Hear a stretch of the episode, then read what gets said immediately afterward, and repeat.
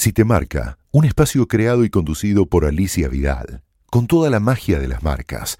Guillermo Oliveto, del otro lado de la pantallita. Eh, ¿Cómo estás? Bueno, un placer eh, hablar con vos en esta etapa. Eh, sacaron hace muy poquito un informe de tendencias y tensiones sociales en el nuevo hábitat viral. Esto, bueno, en la consultora W y junto a Alma Trends, ¿no? Sí, eh, bueno, Almatrense es nuestro laboratorio de tendencias globales, que acabamos, acabamos de lanzar una plataforma digital a la que pueden acceder sin cargo, eh, almatrends.net, y ahí tenemos un montón de información de distintos aspectos vinculados al mundo del diseño, de las marcas, de la innovación, de la tecnología, de la sustentabilidad, y aparte, en este caso nos pusimos específicamente a analizar eh, con un montón de partners globales y con nuestra mirada un poco del contexto, qué, qué, estaba pasando en el mundo con respecto a la pandemia, cómo eso podía impactar a nivel local. Nosotros estamos hoy mirando mucho, diría el DICIA, Europa. Eh, hasta recién estábamos leyendo noticias, eh, algunas que llaman la atención, ¿no? Hoy creo que hay dos noticias del día eh, muy relevantes. Por un lado, Rusia anunciando que tiene la vacuna con algunas dudas de de los otros países, el OMS y demás, pero planteando que se aceleran los tiempos. Y por otro lado, el país emblema y modelo, Nueva Zelanda, volviendo a confinar Auckland por tres días, porque después de ayer festejaban 100 casos sin 100 días sin ningún caso y hoy de vuelta volvieron a aparecer. Entonces, lo que esto muestra es que todavía hay mucha incertidumbre eh, y que en el fondo tenemos que estar como muy sensibles a los distintos puntos de inflexión que tiene este proceso.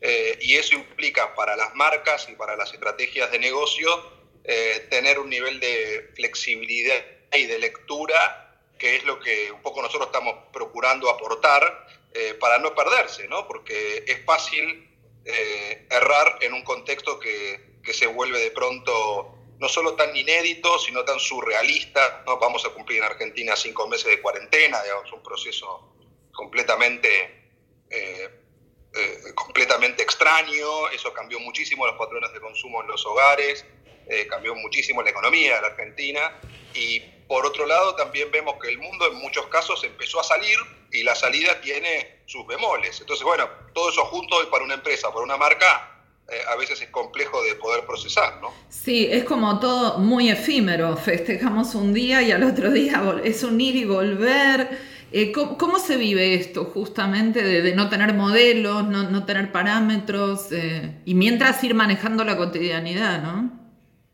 Bueno, yo te diría que ahí al principio fue bastante choqueante. Eh, creo que todo el mundo entró como una especie de, bueno, de parálisis, de, una necesidad inclusive de introspección y de reflexión.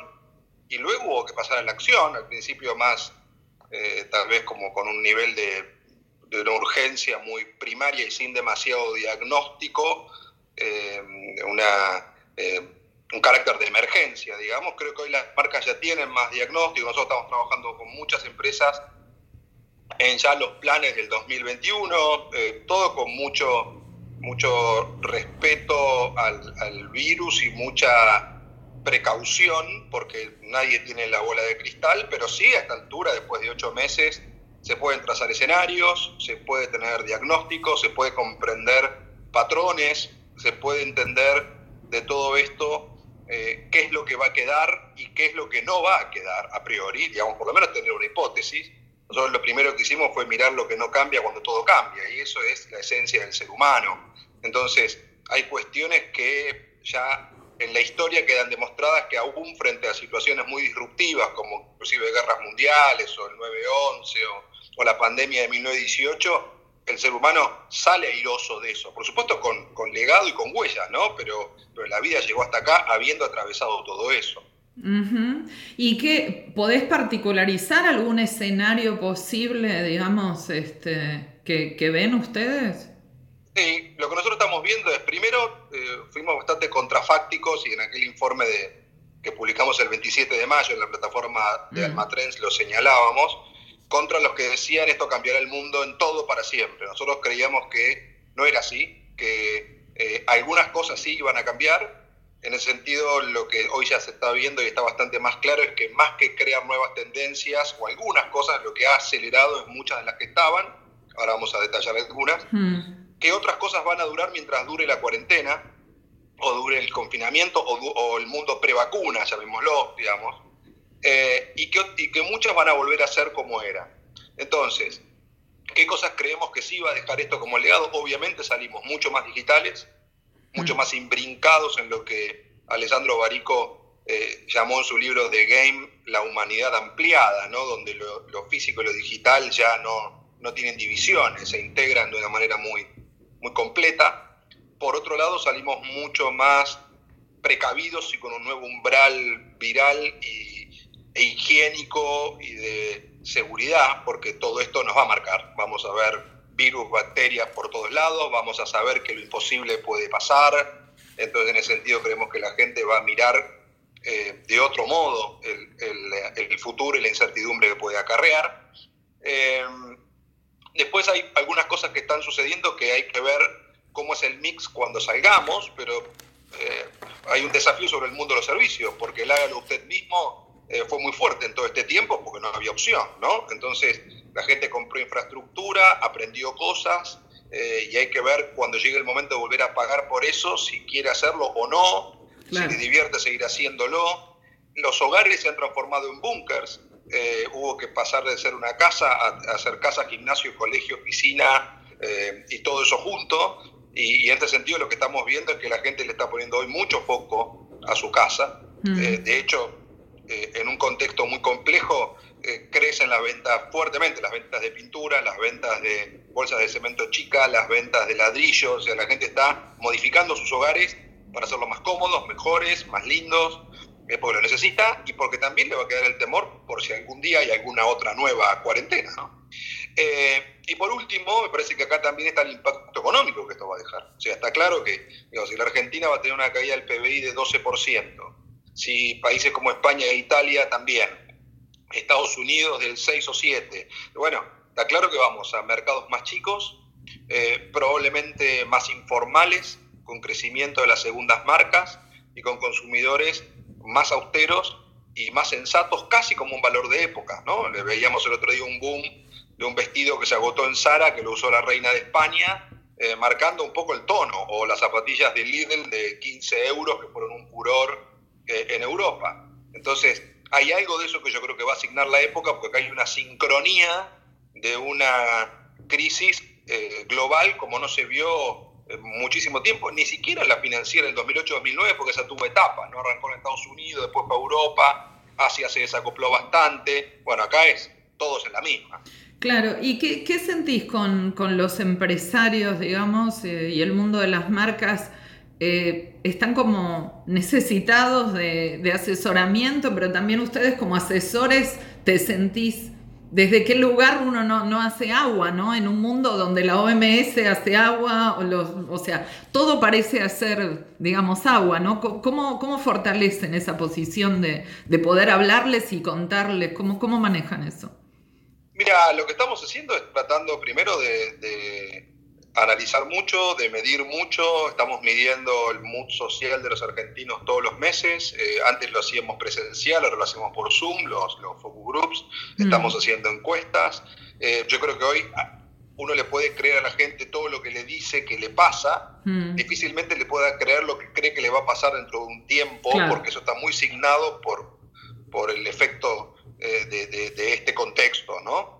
Eh, estamos mirando mucho ya la data dura, pues la data dura hoy ya tenés em, tres meses completos de cuarentena con datos, digamos, lo cual te muestra un poco los cambios de conductas que se generaron. Hmm. Por ejemplo, la gente cocinó muchísimo más en la casa, eh, crecieron muchísimo las ventas de todos los productos vinculados con la cocina casera, ochentosa, digamos, ¿no? Hmm. de algún modo, porque nos divierte, porque, porque es necesario, porque hay más gente comiendo, porque hay más ocasiones, etcétera.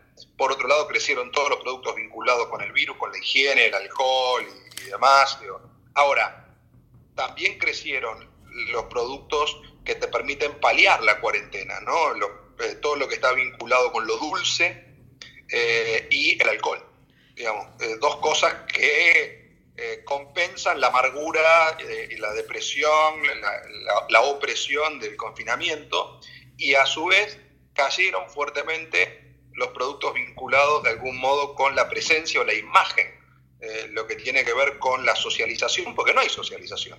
Entonces, si todo es una pantalla, ¿para qué me voy a poner fijador para el pelo o para qué me voy a afeitar? ¿no? Mm. Eh, bueno, esas son algunas cosas. Eh, y también veíamos cayendo muy fuerte lo que tiene que ver con lo gregario, las bebidas eh, gaseosas o, lo que está vinculado con el deporte, las isotónicas, porque, porque no hay reuniones. Claro. o las golosinas, porque eso se consume mucho cuando uno anda por la calle, cuando va al colegio, cuando va a la oficina, son esos que te ayudan a estirar el día. Entonces, hoy hay conductas ya muy claras y estamos trabajando en eso, Alicia, en integrar y articular muchas fuentes de información y mucho análisis, ¿no? Eh, y sobre todo, insisto, yo estoy mirando mucho más a los sociólogos, a los psicólogos y a los filósofos que a los economistas. No, no porque no haya que mirarlo, también lo estoy mirando y mucho, pero digo, me parece que este es un fenómeno humano, por lo cual hay que entender eh, fundamentalmente cómo reaccionan los seres humanos y en eso tenemos una ventaja que al ser humano trasciende culturas, geografías,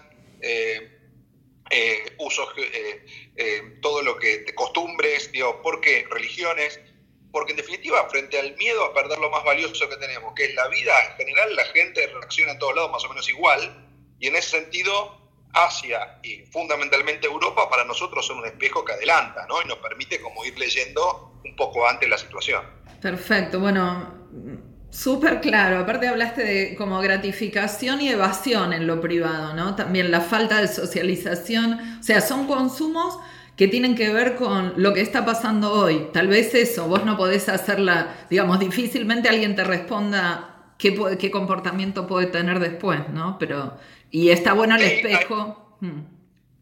Ahí hay, que mirar, eh, claro, ¿no? La gente, inclusive aunque te digan voy a hacer esto, o sea, no voy a viajar nunca más, o salgo y lo primero que hago es viajar, yo quiero ver, Con quiero ver que el día que anuncien la vacuna, no solo Putin, sino también Trump y Boris Johnson, y, este, quiero ver, pero en principio nuestra hipótesis es que eh, cuando esto termine, lo que viene, y te diría que es nuestra mirada más optimista de todo el fenómeno, que tiene muchas, muchas aristas complejas, es que lo que viene es la revancha de la vida, digamos, porque en definitiva lo loco acá es que nos vamos a haber pasado un año más hablando de muerte, y eso es totalmente antinatural. ¿no? El ser humano eh, eh, se construye en una tensión entre el miedo y el deseo. El miedo es defensivo y le permite mantener la vida, pero el deseo es ofensivo y le permite hacer algo con esa vida. Y de eso se trata ser humano, digamos, con lo cual eh, estamos esperando eso, nosotros creemos que la gente vuelve al shopping, vuelve al restaurante, vuelve al teatro, vuelve a los eventos. La pregunta es cuándo. Perfecto. Bueno, muchísimas gracias, Guillermo. Como siempre, un placer. Igualmente. Gracias, Alicia. Hasta la próxima. Si te marca, el mundo de las marcas y de todo aquello que te marca.